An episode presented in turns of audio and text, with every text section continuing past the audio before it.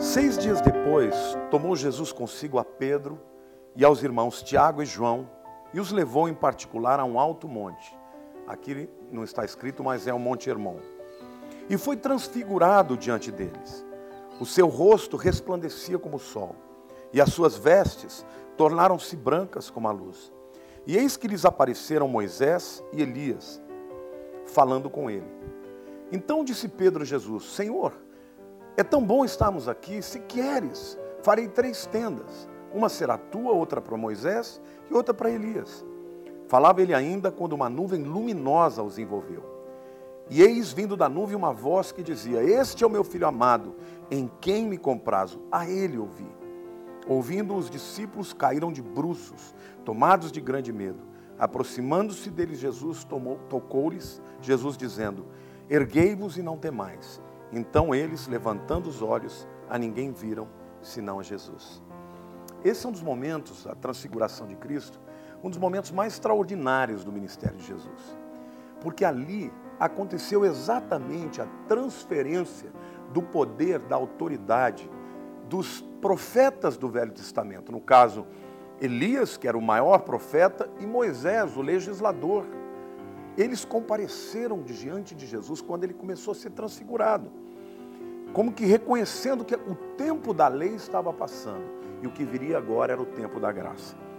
E foi interessante porque quando Pedro viu aquilo, a Bíblia não diz que eles se apresentaram, mas eles reconheceram que era Moisés e Elias, Pedro logo já se colocou adiante e disse: Olha, Jesus, se o senhor quiser, deixa comigo. Eu vou fazer três tendas aqui, uma para o senhor, uma para Moisés e uma para Elias. E nesse momento aconteceu algo extraordinário. A nuvem de glória de Deus encheu aquele lugar. E aí uma voz foi ouvida do céu dizendo: Este é o meu filho amado. A ele ouvi. É como se Deus estivesse avalizando: Olha, Pedro, você está querendo fazer três tendas, você está querendo perpetuar aí o Velho Testamento com o Novo, a lei, a graça, agora é hora de ouvir o meu filho amado, é ele o meu filho amado, em quem me comprazo, a ele eu vi. É como se Deus estivesse falando, o tempo da lei está chegando ao fim, agora é o tempo da graça. E o interessante é que naquele momento os discípulos foram tomados de temor e caíram no chão. E a Bíblia diz que Jesus pegou a mão deles e os levantou e disse assim: Erguei-vos e levantai. Porque é isso que Jesus faz, é isto que a graça faz.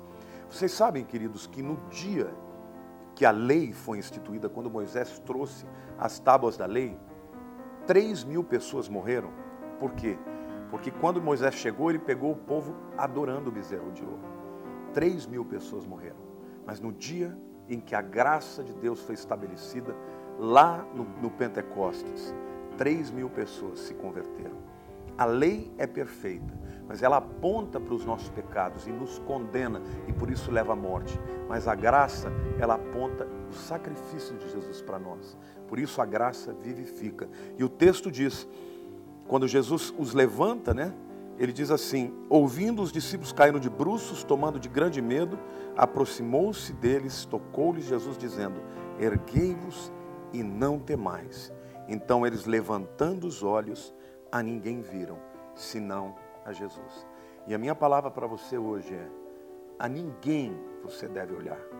Os profetas do Velho Testamento, o passado, foram homens de Deus, mas eles prepararam o caminho do Senhor Jesus.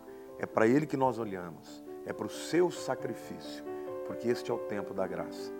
João 1,17 diz: A lei veio por intermédio de Moisés, a graça e a verdade por intermédio de Jesus Cristo. Deus te abençoe.